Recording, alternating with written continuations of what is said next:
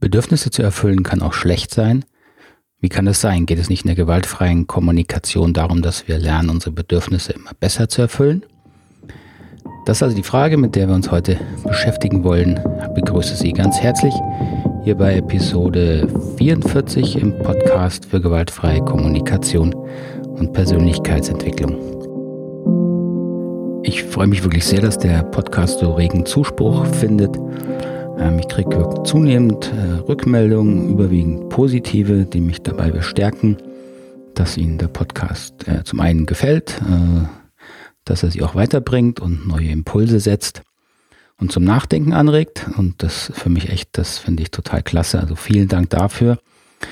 Und ähm, besonders auch, wenn Sie sich trauen, mir zu schreiben, auch gerne Fragen oder Verbesserungsvorschläge. Und auf eine Hörerfrage möchte ich dann hier auch am Schluss des Podcasts nochmal eingehen nur sie schon mal am Anfang erwähnen. Anna aus München hat eine Frage zur Selbstempathie ähm, gestellt, wie man die Selbstempathie äh, sagen wir, verbessern kann. Dazu werde ich dann am Schluss des Podcasts noch was sagen. Wenn Sie das interessiert, bleiben Sie also dran. Heute also zum Thema Bedürfnisse zu erfüllen kann auch schlecht sein. Also wie kann das sein? Die Theorie klingt ja erstmal so, dass wir sagen, ja, Gefühle drücken Bedürfnisse aus in der gewaltfreien Kommunikation. Und dann lernen wir diese Bedürfnisse wahrzunehmen und natürlich versuchen wir logischerweise dann auch diese Bedürfnisse zu erfüllen. Ähm, also das, was kann daran schlecht sein? Oder andersrum gesagt, was kann gut daran sein, Bedürfnisse nicht zu erfüllen? Diesen, äh, diesen Impuls habe ich neulich in eine, ich glaube, es war Facebook-Gruppe für Eltern und gewaltfreie Kommunikation. Es gibt ja verschiedene ähm, GFK-Gruppen auf Facebook. Und da habe ich diesen Impuls mal reingegeben. Das war ein Zitat, das gar nicht von mir kam, wo es auch darum geht, dass man, äh, dass es sinnvoll sein kann, eben zu lernen, Bedürfniserfüllung aufzuschieben. Und äh, der Post hat da ein bisschen äh, Diskussion produziert, die mich auch teilweise überrascht hat äh, dass das äh, sehr kritisch gesehen wurde. Nicht nur waren noch einige zustimmend, aber auch einige sehr kritisch. Und dann dachte ich, dann nehme ich das mal zum Anlass für den Podcast. Ähm, Bedürfnisse sind ja einfach drängend. Ja, wenn wir Bedürfnis erleben, das unerfüllt ist, dann will es erfüllt werden. Das ist ja quasi die Definition von Bedürfnissen. Und das gilt natürlich logischerweise für die ganz basalen physiologischen Bedürfnisse, die unser Körper hat. Ja, also wenn wir mal länger als 30 Sekunden nicht atmen können, dann kriegen wir mega Stress. Dann müssen wir atmen. Ja, das ist ja, dann drängt das Bedürfnis. Unser Körper will leben und er tut alles dafür, dass er zumindest diese basalen physiologischen Bedürfnisse erfüllt bekommt.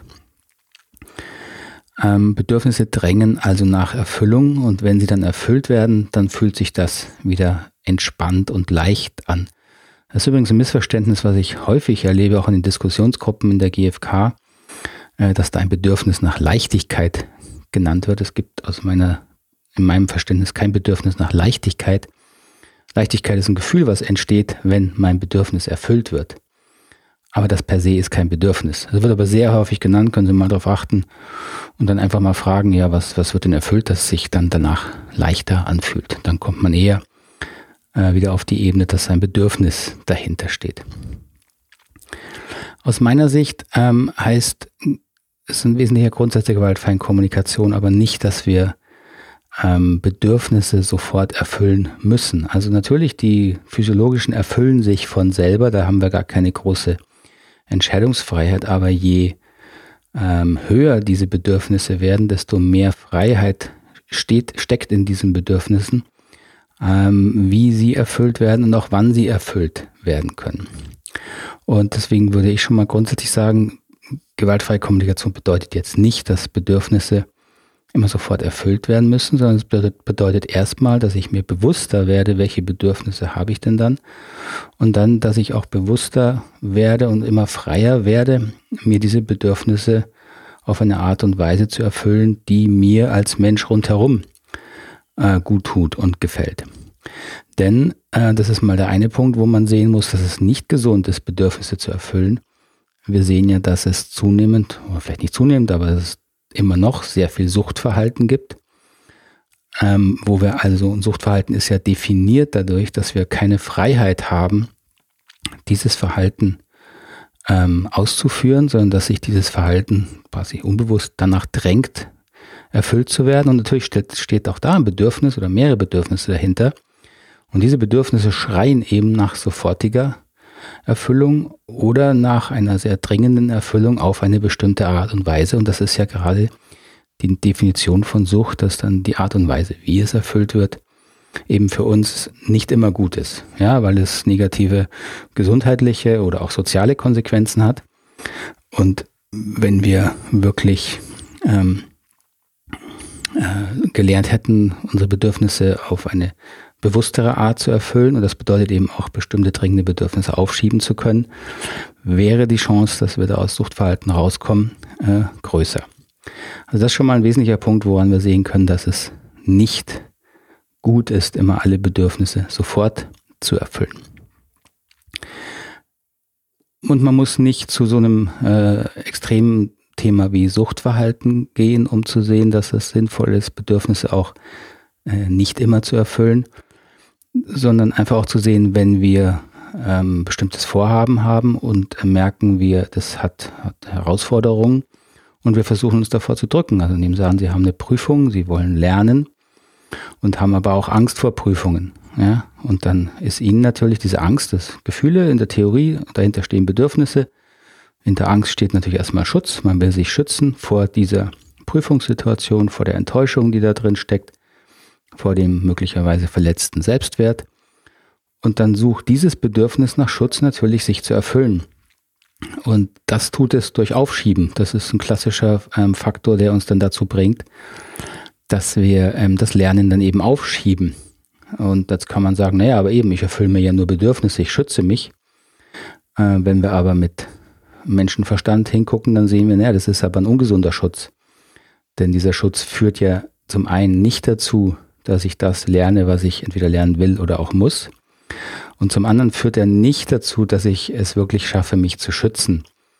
Denn äh, ein Teil in mir weiß natürlich, dass ich mich vor so einer Enttäuschung im Grunde nicht schützen kann. Ich kann mich zwar natürlich von einer konkreten Prüfungssituation schützen, aber grundsätzlich davor, dass ich enttäuscht werde, dass ich äh, vielleicht Dinge nicht gut genug kann, dass mein Selbstwert leidet. Davor kann ich mich natürlich nicht schützen. Und im Grunde ist der Versuch, mich da zu schützen, ist eigentlich etwas, was mich schwächt. Sinnvoller wäre es, wenn ich Wege finden würde, mich mit dieser Prüfungsangst äh, auseinanderzusetzen und trotz der Prüfungsangst in so eine Prüfung oder in eine andere Situation zu gehen, die mich herausfordert und zu sehen, was passiert. Weil dann werde ich etwas lernen, es kann sein, dass es trotzdem unangenehm ist und äh, ich enttäuscht werde oder frustriert bin. Aber dann ist zumindest der Teil nicht frustriert, der merkt, ha, aber ich, ich komme dem gar nicht umhin. Und das wissen wir alle. Wir wissen alle, dass wir uns im Grunde vor diesen Situationen nicht wirklich schützen können. Also das ist ein weiterer Bereich, wo wir im Grunde lernen müssen, dass die auf jeden Fall sofortige Bedürfniserfüllung oder auch die Bedürfniserfüllung in einer bestimmten Art und Weise eben nicht gut ist, wo wir im Grunde, wenn wir genau hingucken, lernen müssen, dass es sinnvoller wäre, ähm, das Bedürfnis, in dem Falle Schutz, das ist unerfüllt, dann haben wir Angst und trotz der Angst können wir eben handeln. Das heißt, dann geht eher da, es geht eher darum, handlungsfähig zu werden, obwohl ich äh, Angst und Stress habe. Und dann kommt noch ein weiterer Faktor dazu, das ist der Faktor, den ich da in der ähm, GfK-Gruppe zu, zu Eltern und Familie und Kindern angestoßen hatte, ist, dass wir eben, dass wir alle lernen müssen, Bedürfniserfüllung aufzuschieben, um sozial halbwegs sinnvoll miteinander kooperieren und leben zu können.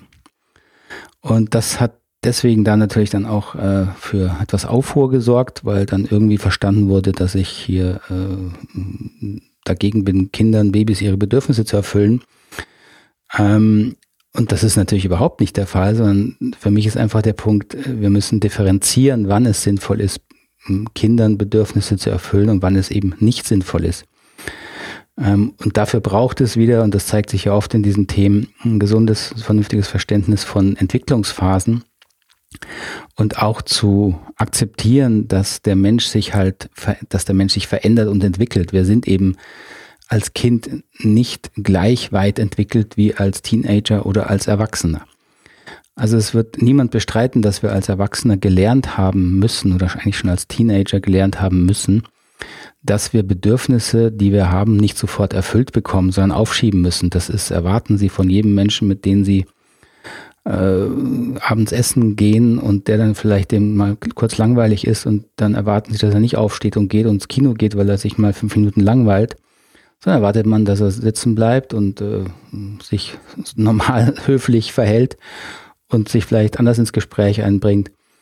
Ähm, man erwartet, dass er ähm, mit seinen Gefühlen umgehen kann, also wenn er auch vielleicht etwas verstanden hat, gehört hat, was ihn vielleicht äh, irritiert, ähm, dann erwarten sie von jedem Erwachsenen, dass er damit äh, sozial akzeptiert umgehen kann, also jetzt nicht äh, aufsteht und wütend rumschreit, weil er irgendwas nicht verstanden hat.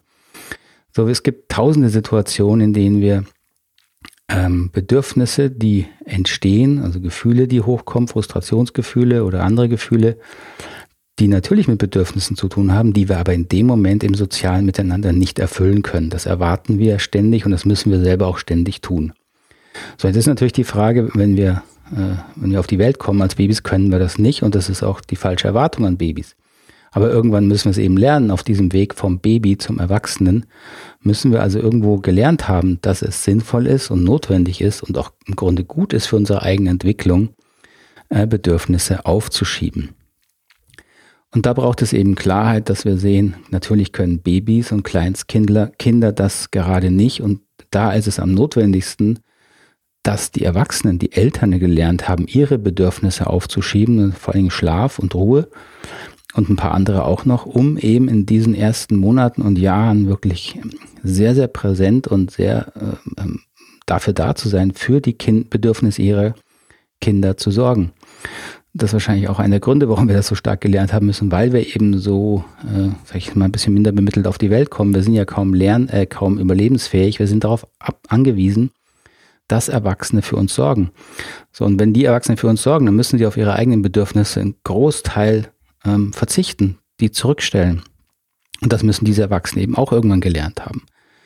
Also Babys brauchen das natürlich. Babys und Kleinstkinder müssen in vielerlei Hinsicht äh, für eine Rundherumversorgung haben, für Bedürfnisse, nicht nur die physiologischen, sondern gerade auch die sozialen. Also die Nähe, man weiß heute, dass Nähe und Geborgenheit viel auch mit Körperkontakt, mit Blickkontakt und so weiter zu tun hat. Ähm, das brauchen äh, Kinder, um viele, viele Fähigkeiten zu entwickeln und Anlagen zu entwickeln, die sie später dann brauchen für ihre soziale, äh, für ihr soziales Wachsen. Aber irgendwann auf dem Weg vom Kleinkind zum Teenager müssen eben Erwachsene dann auch den Kindern vermitteln, hey, jetzt ist mal, jetzt ist mal äh, Aufschub angesagt. Nee, das Eis gibt's jetzt nicht. Ja, dann wirst du wütend. Ja, das höre ich und das ist okay, du kannst wütend werden, aber ein Eis gibt's erst nach dem Mittagessen. Wie Jesper Juhl auch mal sagte, dass wenn ein Kind nach dem Eis schreit, dann braucht es kein Eis, aber Aufmerksamkeit und Kontakt. Das ist das, was es wirklich braucht und das sollte es auch bekommen in dem Moment aber es muss dann nicht sofort diesen Wunsch nach einem Eis erfüllt bekommen. Nun ist ein Eis kein Bedürfnis, aber natürlich Genuss ist ein Bedürfnis, ja. Oder, naja, Genuss ist eigentlich auch kein Bedürfnis. Da müssen wir nochmal genauer hinschauen. Was ist das für ein Bedürfnis, wenn ich ein Eis bekomme? Frage ich Sie, jetzt können Sie mir bis zum nächsten Podcast mal ein paar Ideen äh, geben. Also, da müssen Kinder lernen, dass, äh, dass ihre Bedürfnisse nicht erfüllt werden. Das führt natürlich zu Frustration ähm, und diese Frustration müssen Erwachsene wieder aushalten und das sollten Erwachsene in, in so ruhig es geht aushalten, in dem Wissen, dass diese Frustration von Bedürfniserfüllung absolut notwendig ist für das Wachstum und Lernen. Und da unterscheiden sich dann wieder eben Kinder im Großwerden und Erwachsene manchmal nicht. Ähm, auch wir haben eben Situationen als Erwachsene, wo wir äh, lernen müssen oder immer wieder sehen müssen, dass wir im Grunde, wenn wir unsere Bedürfnisse immer erfüllt bekämen, bin ich ziemlich äh, überzeugt, dann wären wir im Grunde, sagen wir hier, satte Couch Potatoes. Denn dann gäbe es ja im Grunde kein, keine Motivation mehr, etwas zu tun und zu verändern. Ja, also wenn wir ernst nehmen, dass Bedürfnisse unsere Motivator Motivatoren sind, dann besagt das doch, dass wir im Grunde unerfüllte Bedürfnisse brauchen, um ins Tun zu kommen, ja, um etwas zu verändern, um etwas zu verbessern. äh, um dazu zu lernen, um zu schauen, wie kann ich mein Leben und das Leben anderer besser gestalten, wie kann ich ähm, beitragen, dass es anderen besser geht, dass Probleme gelöst werden, dass die vorhandenen äh, Probleme noch besser gelöst werden.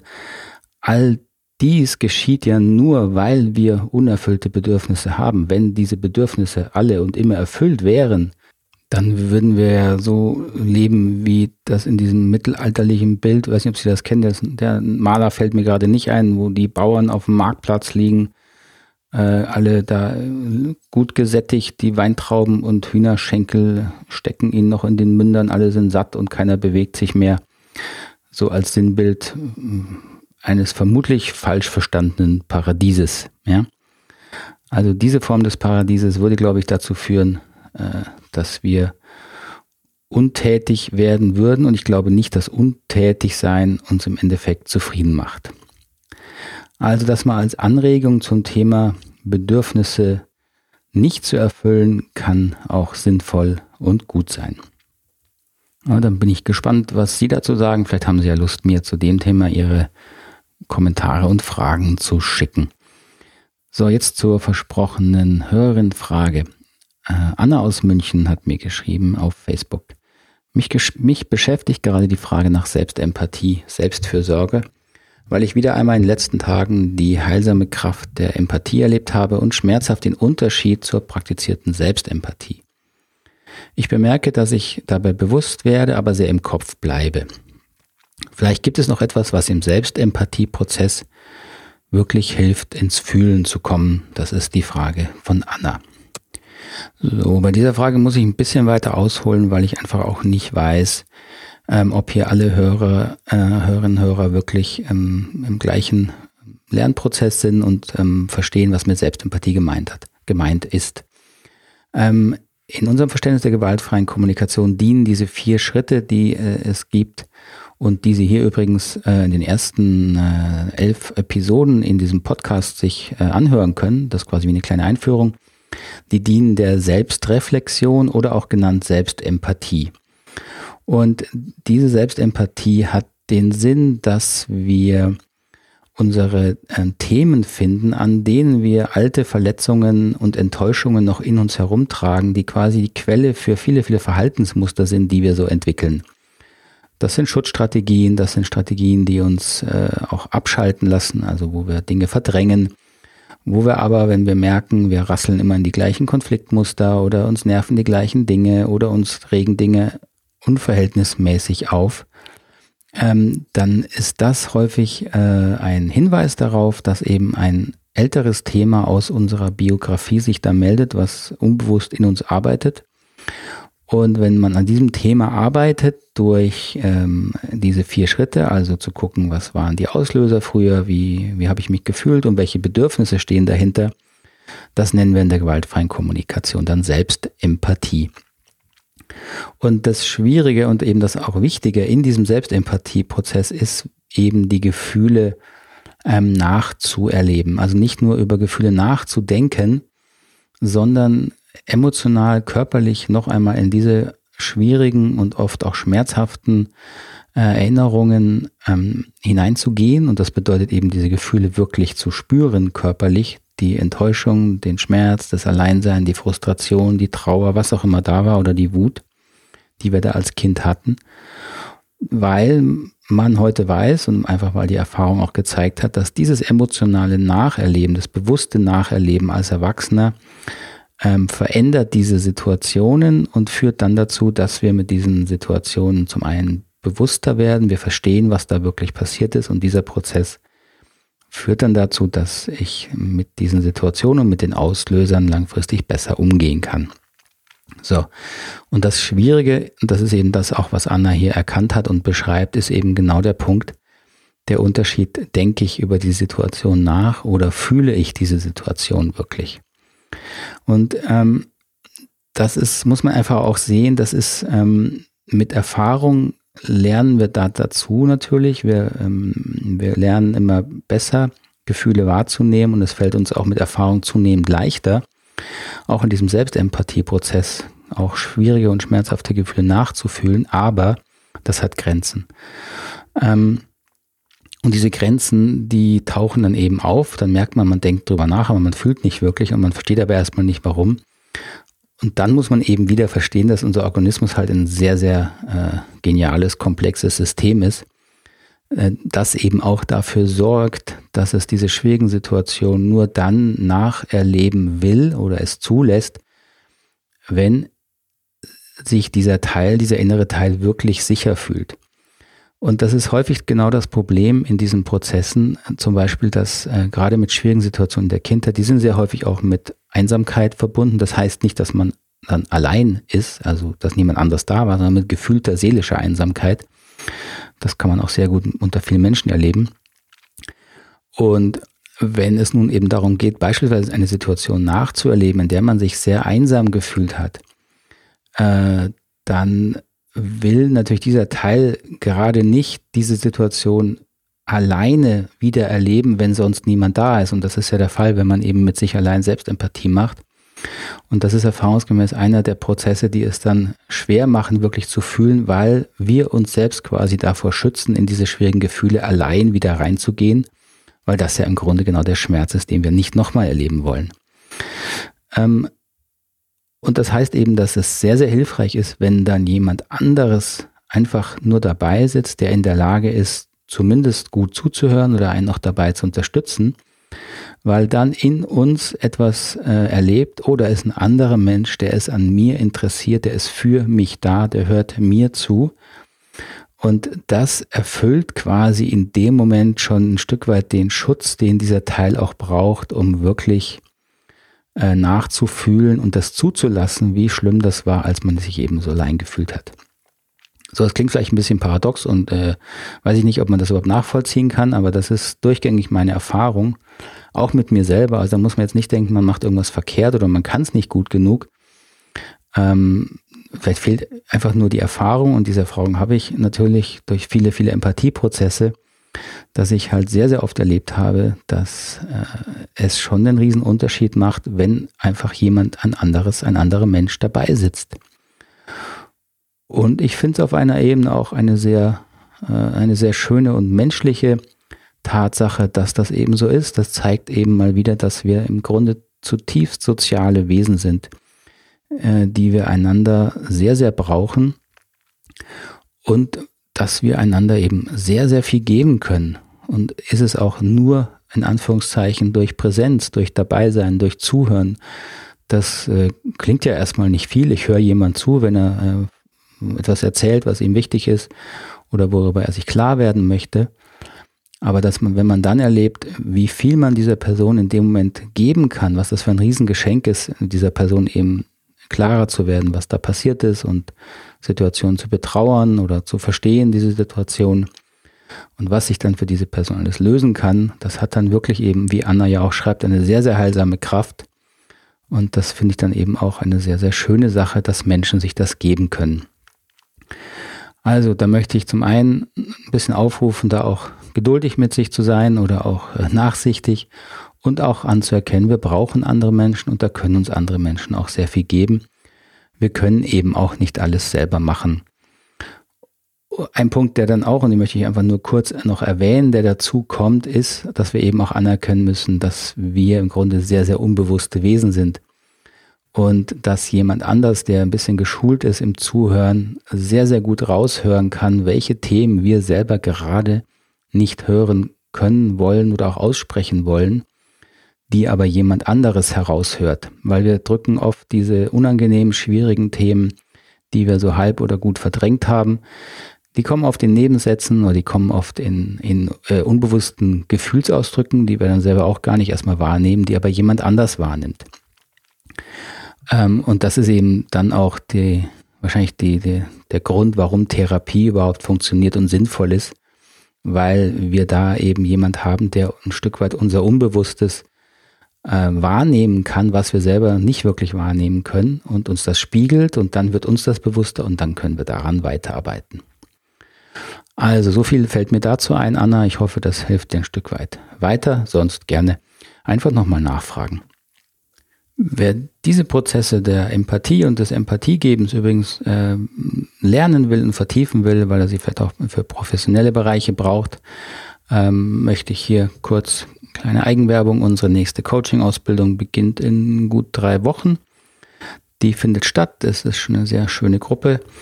Und äh, wer sich dafür interessiert, einfach bitte mal auf unserer Homepage www.knotenlösen, Knotenlösen zusammengeschrieben mit oe.com schauen.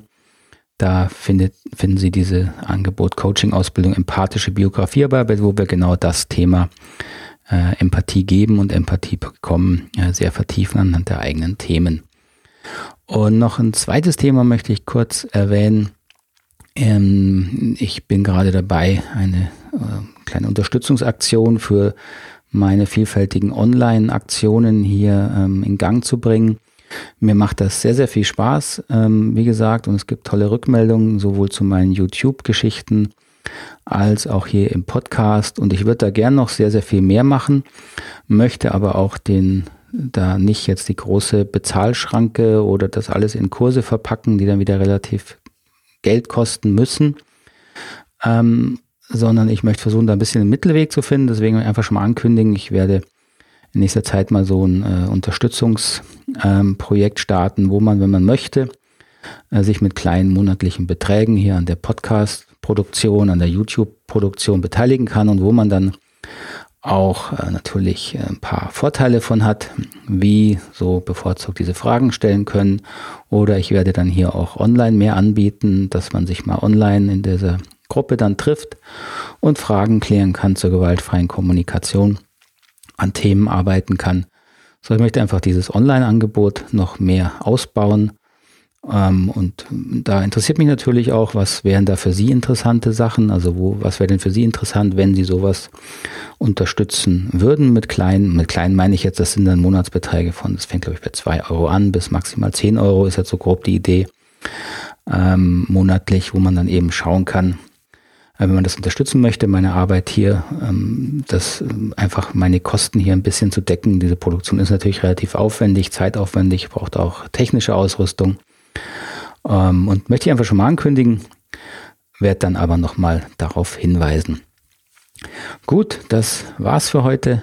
Ähm, ich freue mich wie immer auf Ihre Kommentare, Rückmeldungen. Bitte schauen Sie in die Show Notes, da verlinke ich, ähm, wenn ich hier etwas erwähnt habe. Ich verlinke auch die Ausbildung nochmal und ich werde Ihnen auch die, meine Kontaktdaten wie immer hier unten rein verlinken wo Sie mich dann sehr einfach erreichen können. Auch gerne per WhatsApp und Sprachnachricht. Da keine Scheu. Einfach mir schicken. Ich kann nicht immer sofort antworten, aber ich lese das alles und ähm, reagiere dann auch drauf. Das ist versprochen. Gut, dann wünsche ich Ihnen alles Gute und wir hören uns hoffentlich nächste Woche wieder. Bis dahin. Tschüss, Sadi.